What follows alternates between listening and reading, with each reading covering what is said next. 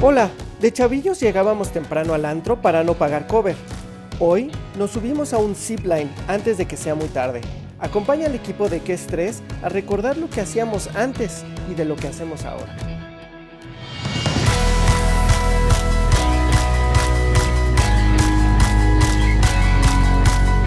Hola, hola, ¿cómo han estado? Un abrazo fuerte desde este bonito equipo de Qué Estrés. Eric, ¿cómo estás? Hola, ¿cómo les va? ¿Qué tal todo? Muy bien, qué bueno. Oscar. Todo bien, todo bien, contento de estar aquí de nuevo con ustedes que nos están escuchando. Muy bien, muy bien. Oigan, ¿les ha pasado que con este podcast para mí ha sido un ejercicio completo de memoria? He estado trayendo a mi mente tantas cosas que, que, yo en su momento pensé que se habían desaparecido por completo, que habían quedado ahí enterradas. Y pues con este podcast hemos visto, hemos platicado de la niñez, de la adolescencia. Me he estado acordando de cosas que antes me importaban demasiado y ahora francamente ya me dan igual. O al revés. Nada más para dar un ejemplo. La primera vez que a mí me dijeron señor, bueno, casi me desmayo. Pero porque no te dijeron señora. Ah, bueno. Más bien, no porque te dijeron señor, sino porque no te dijeron señora. Y espérese, cuando ya nos digan, ya siéntense, señoras. Exacto, y ahora ya te dicen, ya siéntese, señora. Pero bueno, ahorita ya me dicen joven y hasta se los agradezco. Bueno, hasta le hago Juan Gabrieleo. ¿Ustedes recordarán cosas así, de ese estilo? Que nos dijeron señor, por supuesto. sí, claro, eso yo creo que te marca. Que te queda clavado. claro. ya la primera vez que te dicen señor, quiere decir que ya estás más allá del bien que del mal. yo siempre lo justifiqué. Siempre dije, no, es que el otro está muy joven, es un niño, por eso. Yo también exacto. si fuera ese niño, yo justificaba, no porque realmente sea un señor, sino porque él me ve mal. No, yo creo que sí te veían señor. Siempre te has visto un poco mayorcito. Oigan, y de antes de que algo les importara para sus vidas, que ahorita ya les da igual. Pues a mí no es que fuera algo más importante, sino que mi economía era muy diferente, ¿no? Entonces yo me iba a los antros desde temprano, cuando no cobraba para entrar. Por ejemplo, yo me acuerdo del, del box en Polanco. Sí. Yo me iba a formar desde temprano para que no me cobraran la entrada. Es que antes de las 11 no cobraban cover. Entonces hacías fila con todos los demás. Esa democrática fila, de sí, verdad. Era yo lo recuerdo. Kilométrica. Era kilométrica. Porque era el, el, antro de moda. Porque además era, si llegabas a las 11, más bien después de las 11 a la puerta, aunque te hubieras formado desde antes, o sea, ya hasta ahí te empezaban a cobrar, entonces sí tenías que llegar temprano. Hoy ya no me interesa tanto. Yo me acuerdo que ahí empezabas a ver a la gente que llegaba y ya decías, mmm, ya llegó fulanito. Sí, ya está ahí sí, sutanito. sí. Porque íbamos, bueno, creo que era desde el jueves salir. Yo me acuerdo de El Celo en Zona Rosa. Ah, claro. Que era de desde los jueves y de ahí te empezabas todo el fin de semana. Eso era algo bien importante ante nosotros. Salir todos los fines de semana, todos los Uf. días. Y ahorita no me importa. ahorita llevamos tanto tiempo encerrados que ya no importa ni siquiera eso. Además, pero sí, a mí me pasaba que igual tenía que salir varios días. Y, y ahora que dicen del box, habían ciertos días para algunos antros. Es, el ah, box sí. era los sábados, pero el martes era claro. Pride, que estaba en la Condesa. Y luego los jueves al 218 en Ámsterdam y el Ansia en Insurgentes también. El Ansia. El Ansia, claro. Ah, claro, eran muy, Y muy ahí buenos, dejabas ¿no? cartitas. Y, digo, ¿y nosotros cuánto tiempo nos veíamos en esa época? Bueno. Nos veíamos tres o cuatro veces a la semana para irnos Mínimo. a tomar un café al al Big AB Proud que estaba en Amberes y Ajá, bueno, tenemos ahí de fotos, videos y demás donde ya éramos clientes frecuentes. ¿Qué bueno, lugar era conocían nuestro, a la nuestro mesera. Lugar? Sí. ¿Osmara? Ah, sí. Osmara se llamaba la mesera en ese entonces, que bueno, ya nos, ya nos conocía y sabía qué mesa nos, nos iba a dar y cómo nos atendía y qué nos gustaba cada uno. Y hoy, hoy creo que ya no nos importa eso, lo que nos importa realmente es una, una amistad en vez de tener tantos conocidos. Hoy creo que es más importante tener amigos, amigos verdaderos, que yo creo que fue lo que hicimos en aquel sí. momento antes de tener muchos más conocidos el día de hoy. Que digo, las redes sociales te los dan, pero no es tan importante como lo que realmente tenemos nosotros. Yo agradezco tener un fin de semana sin eventos, ¿eh? así sin, sin tener que salir o eh, regresar de la madrugada a mi casa. La verdad es que yo a veces sí disfruto más ahora en esta época tener un sábado, un domingo de completa tranquilidad en mi casa viendo la tele, viendo, viendo eh, Netflix. Y lo que dices de salir, me acuerdo que era importantísimo antes saber cuáles eran las canciones de moda o quiénes eran los cantantes que estaban de moda. Y ahorita es viejitas pero bonitas y te armas a lo mejor tu playlist de puras canciones noventeras, ochenteras o de principios de los 2000. De señora. De señora, porque señora. porque señora. escuchas. Incluso las que escuchaban mi mamá cuando estaba, porque mi mamá era de quedarse en casa siempre, nunca trabajaba. Y cuando estaba haciendo cosas en el hogar siempre tenía a Rocío Durcal, a Rocío Banquel, Samantha Miguel. Y de ahí me nació el amor por esas señoras las grandiosas de hoy en día. Sí, yo también las recuerdo. Ah, exacto. y está lleno de gente como tú. Esos lugares como tú, como yo y como nosotros. O sea, está lleno de, Y por eso es que son tan famosos. Y ahí es donde viene nuevamente la parte económica. Nosotros somos la parte que, se explota en esos conciertos. Tú, tú, es más, lo pueden ver en cualquier video de YouTube. Buscan grandiosas. Vean el público que asiste a esos conciertos. Puras señoras como nosotras. y todos vamos con bastón. También por eso hay tantos reencuentros. Bueno, el tour 90s Pop Tour o el Núnete a la fiesta, no me acuerdo cómo se llamaba. Sí, que no aguantó. Todos, todos eran para eso, para sacar nuestros dineros. Sí, exacto. Sí, pero son diferentes targets. Uno era para las señoras como nosotras y otro para los que están entre los 20 y 30 años, por ahí más o menos. Entonces ya venía Cava, jeans que por cierto también se sabían las coreografías de jeans. Era parte también importante saberse las coreografías. Yo no me las sabía, pero me sorprendía la gente que se subía a las tarimas sabiéndose las coreografías perfectamente. No sé si eso pase actualmente, según yo ya no pasa tanto las últimas veces que he ido de antro, pero antes era así como ensayaban en la semana para llegar y bailar la de las campanas. Y eso era en el cabaretito. Era la noche de, creo que eran los martes o los miércoles de coreografías en el cabaretito. Y ahí estaban todos. Y, y, era la tarima completa con, estaban todos bailando la coreografía y las que estaban hasta adelante eran las que sí se sabían la coreografía ah, y las que estaban apenas aprendiendo se iban para atrás y las iban atrás, claro. Y, ya iban subiendo. Pues hay niveles. Sí, claro. Y ya conforme iban aprendiendo las coreografías se, iban haciendo hacia adelante. Bueno, hubo hasta, hasta un concurso de imitadores de jeans o imitadoras de jeans que se sabían perfectamente, sí, y las jeans fueron las jueces de mis amigas bailarinas del cabaretito, claro, el cabaretito organizó, es, no, una gloria, una cosa maravillosa. Y hoy ves, señores de 30, 40 años, de esa época que siguen bailando igualito. Sí, claro. Nada más yaositos y diferentes, pero como se las aprendieron tan bien en aquella época, hoy las siguen bailando cada que las toca. Yo me acuerdo que también era súper importante ir de antro, pero especialmente el día de tu cumpleaños. Ah, también. Si iba a ser tu cumpleaños, tenías que organizar un evento para ir al Living, al Box, al Penélope, al que te gustaba, que estaba de moda en esa época. Y ahorita es, lleva tu cumpleaños y te escondes, porque ya nadie quiere celebrar su propio cumpleaños. Ya es, no, no quiero hacer nada. Petit comité en tu casa, así muy pequeño. Con un vinito. Exacto, con un vinito. Unos quesitos.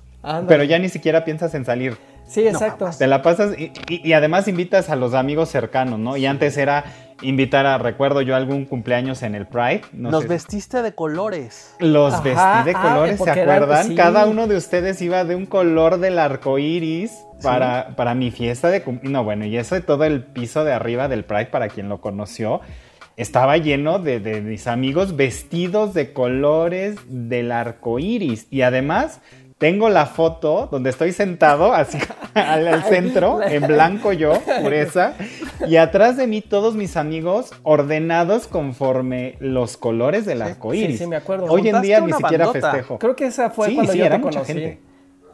Sí. Creo que en esa sí. fiesta fue cuando te conocí. Pero, Fue cuando nos empezamos a conocer. Sí, pero además era muy típico y, cre- y creo que todavía sigue siendo a la- a- al día de hoy, pero pues ya nosotros creo que ya no lo hacemos, era de que hacer las fiestas temáticas. Y entonces eh, así como hiciste tú de colores, era una de superhéroes o una de los ochentas o una de los cincuentas. Y era Rosa. hacer de todos rosa. Así me tocó ir a muchísimas fiestas. Sí, sí, claro que sí. Ahora yo creo que lo que más buscamos son esas experiencias más que borracheras o cosas así.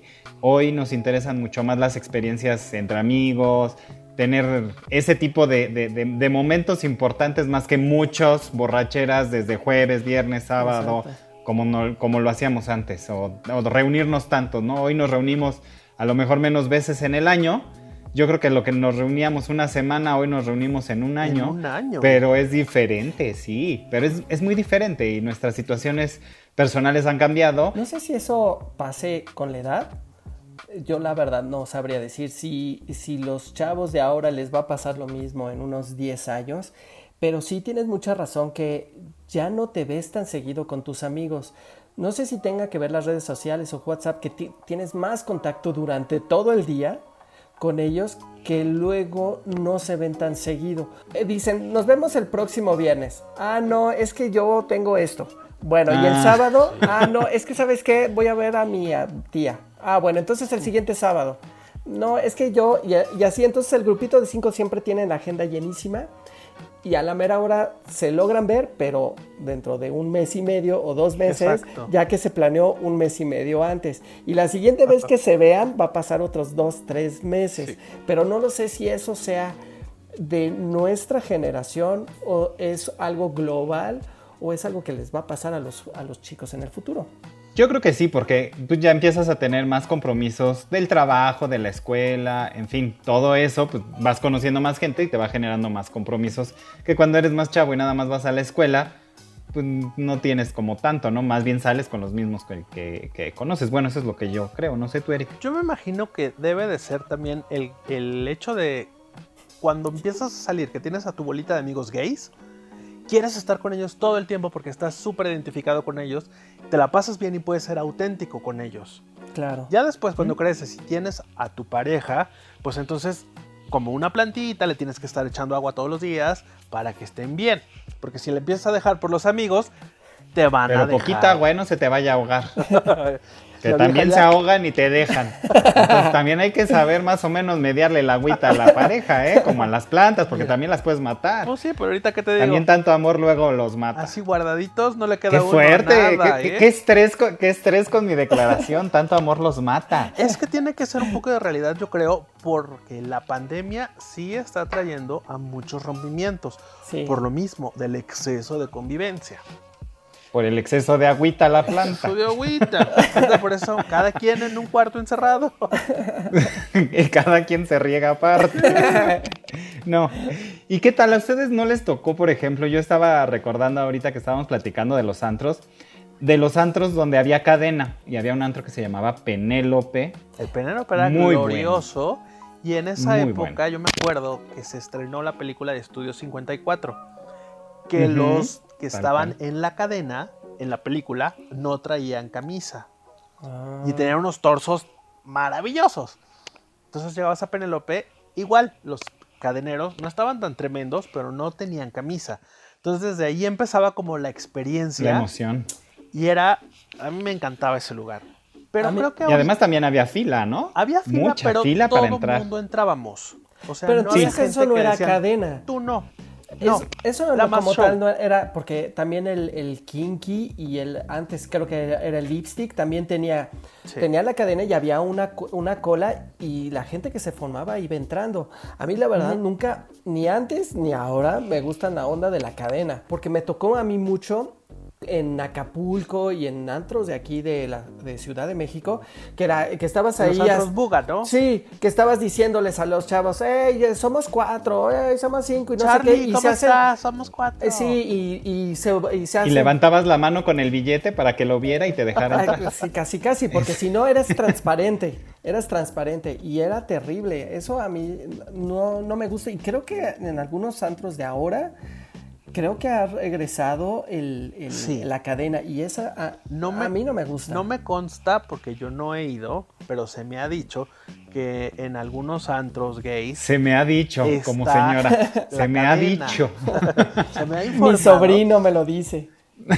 un vecinito Un vecinito me contó, de esos se me que informó. todavía que este que sí que están las cadenas y sí son discriminatorios de tú no tú sí este, Ay, no, qué tú horror. estás mal vestido tú estás morenito y eso sí no está padre pero les Pero, digo a mí pero no me según consta, entiendo, no no, puedo decir lo dicen. Nada más es eh, como te van dejando ahí, ¿no? Te van haciendo larga la entrada. Sí.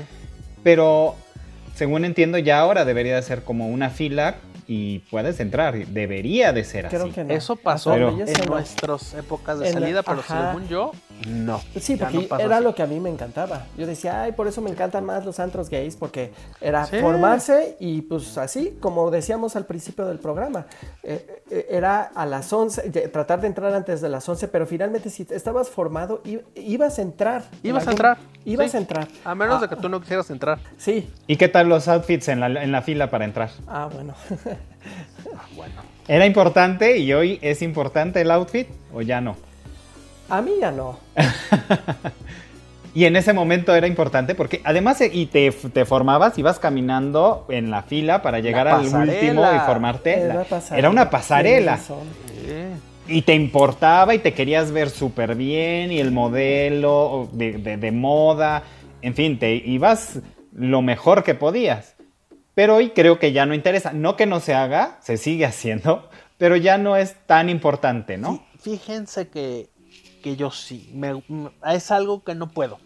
O sea, se- si voy a salir, Señora de moda. pues es- la señora se tiene que poner un poquito algo más bonito, que sí se verá todo el Algo café. coqueto. Unos tacones altos.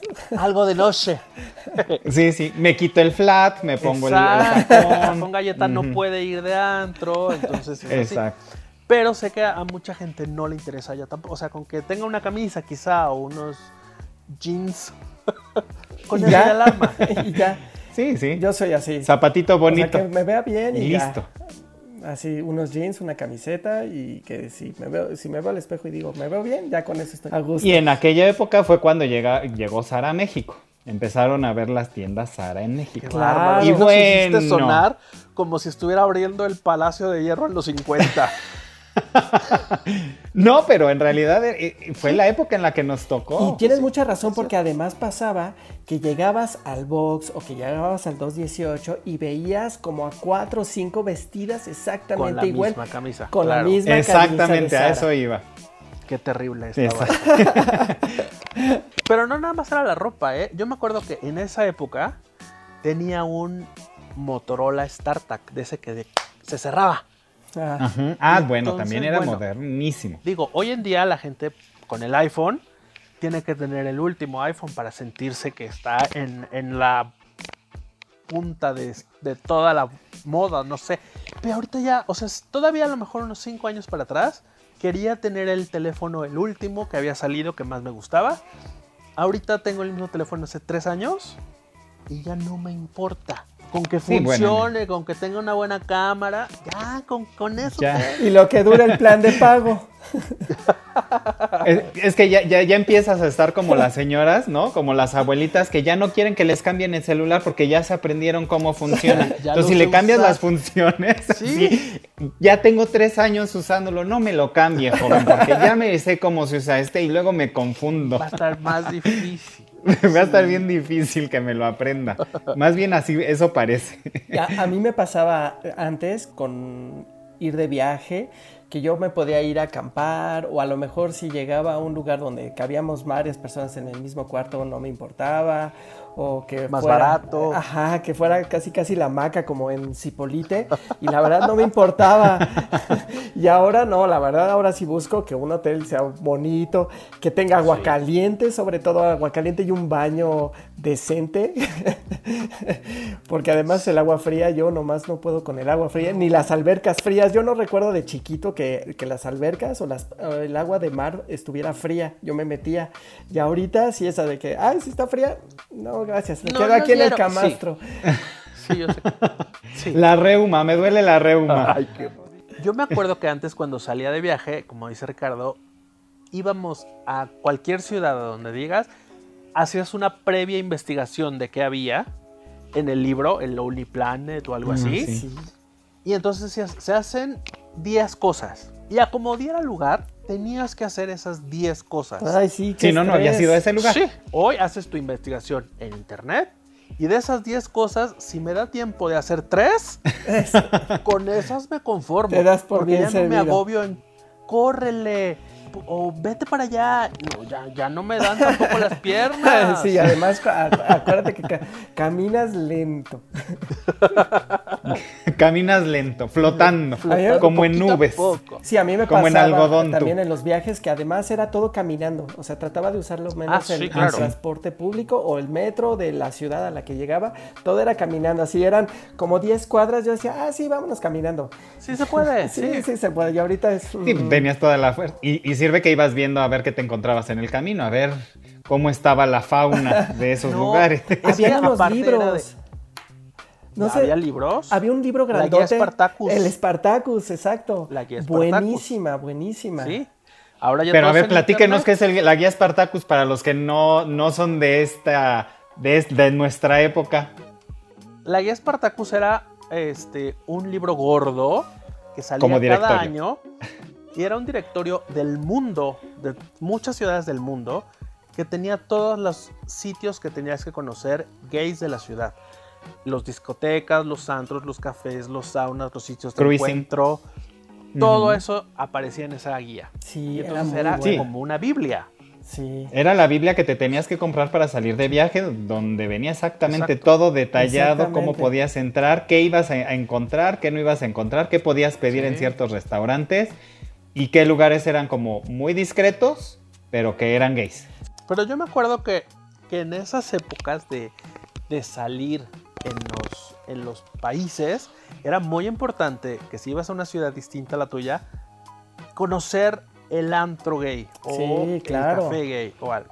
Claro. Yo llegaba ya a estos últimos viajes que he tenido y de verdad, en la noche es que antro ni que nada, yo ya me quiero dormir. Sí. Los Y pies afuera ya no los tacones. aguanto. Sí, sí, sí. Ya no afuera, mis afuera los tacones, sí, claro. Fuera tacón. Ya lo que haces es te compras el mejor vino que hay en la ciudad o vas al bar del, del hotel y ahí te tomas tu copita, nada más para relajarte y subirte a dormir a la Sí, sí, habitación. sí. Hace poco nos fuimos, mi pareja y yo, al- a, Acapulco. Igual, yo así con todas las ganas, vamos al Moons, que ese está muy padre, porque eran como tres santos que estaban juntitos ahí en, en Acapulco.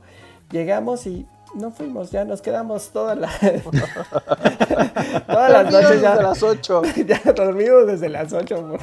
Sí. Oigan, y de la comida, así, en, en mi caso, antes yo podía comer lo que sea, no me importaba cualquier cosa, porque además para el ejercicio haces 30 minutos de ejercicio y era más que suficiente. Ahorita sí hay que estar cuidando lo que comes, ver, ver la parte de atrás, que si exceso de sodio, que si exceso de azúcares. y hacer más ejercicio, porque ya el cuerpo ya no responde igual. No, ya no es lo Sí, sí. mismo. Yo la verdad es que sigo comiendo igual. No, me cuesta muchísimo trabajo. Por eso ahora soy el, el gordito de ustedes tres. Porque no puedo dejar de comer. No puedo. Eh, no se te quitó esa costumbre. No, no puedo. Me cuesta, no puedo. Pero tampoco es ahora tan importante tener el cuerpazo, estar marcado. Digo, antes era mucho más fácil obtenerlo porque, digo, las hormonas y los cambios que estás teniendo pues son diferentes. De verdad. Pero ¿tú ya estás no es tan eso?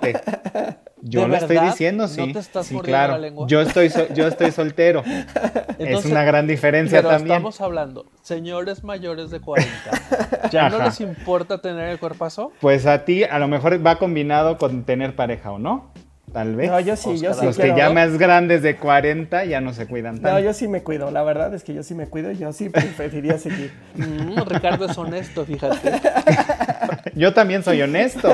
Yo estoy hablando de, de- de la gente que ya tiene pareja y como tú que no les importa después de los 40. Ya estar llenito. Dejados. Eso déjaselo a uno que está soltero y todavía está buscando encontrar el amor de la vida. Pues esperemos que aparezca. Esperemos que aparezca y pronto. Porque este cuerpecito no sabemos cuánto más puede aguantar. Eso viene con que ahorita, en el otro aspecto, ya eres más seguro de ti mismo. ya no te importa el que dirá, ya no te importa el quedar bien a lo mejor. Claro. Ya aprendes a aceptarte. Sí. Y que está mal Eso que es nos cierto. haya tomado tantísimo tiempo, cua- 40 años, para poder aceptarnos como somos al 100%. Creo que estaría súper padre poder hacerlo desde los 20, no sé, cuando la 20, gente pueda sí. hacerlo, ¿no? Sí, y antes no había todo este coaching y todas estas cosas de aceptación y el body shame y todo esto. Y el bullying era más grande, como ya lo hemos platicado en otros programas, entonces te- te sentías mucho más presionado. Hoy creo que es mucho más ligero, es mucho más aceptado, mucho más abierto, entonces creo que eso, hasta eso ha cambiado, ¿no? Hasta nuestra percepción de, de- nuestros propios cuerpos, de cómo era en esa época, cómo es ahora, también es una, una parte importante que ha cambiado. Sí, una parte sí, otra parte no estoy tan de acuerdo en el sentido de que también las redes sociales han hecho que sea mucho más fuerte ese esa búsqueda de tener un buen cuerpo porque entras a Instagram y ves una cantidad de personas con unos cuerpazos, hombres guapísimos y mujeres guapísimas con unos cuerpazos, entonces Y mayores que nosotros. Pero es que eso es aspiracional, eso es yo quisiera ser como ellos, pero antes era te atacan por ser el gordo, tú te aceptas como gordo, entonces tú no te quieres y yo lo veo diferente. A lo mejor es el mismo punto visto en dos épocas diferentes donde no había tanto bullying o no había tanta información a la que estuvieras expuesto y entonces ah, estaban los supermodelos que todo mundo conocía, pero nada más. Hoy te metes a Instagram y con que scrolles hacia abajo, bueno, puedes encontrar una cantidad de personas con unos cuerpazos y con unos rostros hermosos. sí, claro. Y ahí más bien es yo quiero ser como ellos. Sí, claro. Más que alguien me presione por no, o me, me bulee por no tener un cuerpo delgado. Que ahí vamos a un punto que yo quisiera tocar también. Antes yo tenía como un tipo, o sea, aunque tengo un tipo de hombre que me gusta, yo siempre tenía como un ideal de cómo me gustaría que fueran mis parejas. Ay, como la bella durmiente. Ándale. Ay, mi ideal. Mi príncipe azul. Ajá, sí, me la imaginé clarito bailando con los búhos y todo solita en el bosque, sí, claro. Exacto, Y así exacto. de eso habla la canción del hombre ideal. Es que te digo que es bien charlotita, mi amigo. Ajá, claro, hasta que le pasaron un celular y vio el Instagram y entonces en ese momento ves toda la cantidad de diferentes tipos de cuerpos, de colores de piel, que digo, bueno, ¿por qué idealizaba uno solo si hay una gama enorme? A todos les puedo decir que sí. Si hay buffet, Y a ratitos, hoy porque Claro, o sea, porque hazle como a un buffet, agarras un poquito de todo para probar de todo. Es que esa es otra que nos lleva también a lo que es ya esta madurez que tenemos. Somos más arriesgados. Ay, cálmate tú, madura. Pues madura, pero como aguacate ya. Ah, sí, más bien, ah, esa aguadito, sí te la acepto. Por lo aguadito será. Pero este, somos más arriesgados en nuestras acciones y decisiones. Por ejemplo, como dice Ricardo, ya se puede arriesgar a, a tratar de su zona de confort, que eran a lo mejor cierto tipo que tenía, ahora ya va con un rango Por más todo. abierto. Claro. Ya, ya lleva Por todo, todo ya va por todo. va la- con la bolsa abierta. Sí, ya, lo que Lo- caiga, lo ya, que sí. It's raining men. Lo que caiga en la bolsa está bien, no importa. Yo, por ejemplo, en mi vida me hubiera aventado a un zipline. Y apenas lo ¿En hice serio? hace poquito. Y Ay. cuando llegué a hacerlo, mi, este, mi pareja me dijo, no importa, tú nos esperas aquí. Y yo, no, sí lo voy a hacer. Ay, ya ¿Cómo te vio muy hacer? mayor. No, me voy muy miedoso. Te vaya a dar un paro ahí a medio zipline. Te vaya a faltar el aire. Si te nos vayas a quedar y luego, ¿quién me hace el desayuno? Pero, No creas pero que- eso pasa. Ya, ya tenemos más riesgos que podamos tomar. Lo que pasa es que también ya sientes que se te acaba el tiempo y si no lo haces ahorita, ya después, ¿cuándo? Así de, si no, ya, ya se me está acabando que- el tiempo, me tengo que aventar o ya no lo hice en esta vida. ¿No? No, cuando tienes 15, 20 años dices, no, ahí luego lo hago, no pasa No. nada, ya regresaré. Y hay muchos lugares a Sí, donde ya no regresas. Oye, hay que platicar de eso, ¿eh? De lo que nos hace falta hacer. Ah, en tu bucket Ah, list. Sí, exactamente. Oigan, pues ya el tiempo en aire se nos va volando, platicando se nos Ay, va. cálmate tú. Ay, me sentí como en, en Verónica Castro. El Claro, tiempo, sí, claro. sí, no. Yo me sentí en Verónica Castro, ¿no? Ya estoy viendo a Verónica Castro despedir el programa. El tiempo en aire se nos va volando. Bueno, en, en mala noche, no, se iban hasta las 3. Ah, sí, pedían permiso. Pero Claro, si tenían tenían un buen invitado. Juan Gabriel, por ejemplo, creo que acabó a las 6 de la mañana. Sí, no, bueno, esos programas, de veras ya no hay de esos Ya no hay de programas. eso. Uno sí los No, ya ya no no hay de eso. Ya, no hay un siempre en dominguito. No, ya ni mi Chabelo adorado, mi burbujas también, que me encantaba. mi Pero sí, como dices, se nos va rápido aquí el tiempo y más cuando estamos hablando entre, entre amigos y recordando tantas cosas bellas de la vida. Bueno, pues muchísimas gracias, Oscar, Eric. Este bonito espacio quisiera aprovecharlo para decirle muchas gracias a todos los que nos han dado los, sus bonitos comentarios. Ay, son tan Evelyn la puente mucho. ustedes. Ay, pues, ¿qué tiene? Es nuestra escuela, fíjate, es nuestra escuela. Es algo que, que vivimos y lo tenemos en nuestra sangre. Janet Arceo y. Evelyn Lapuente, claro, ¿quién no las conoce de nuestra Ah, época? qué gloria. La radio, Híjole. qué gloria, qué No. gloria. Ah, Oye, sí, tenemos la escuela de Verónica Castro, de Exacto. Daniela, Daniela Romo, Romo, También dio programas. ya Sí, paren, claro. por de Nino. Canún. Nino Can.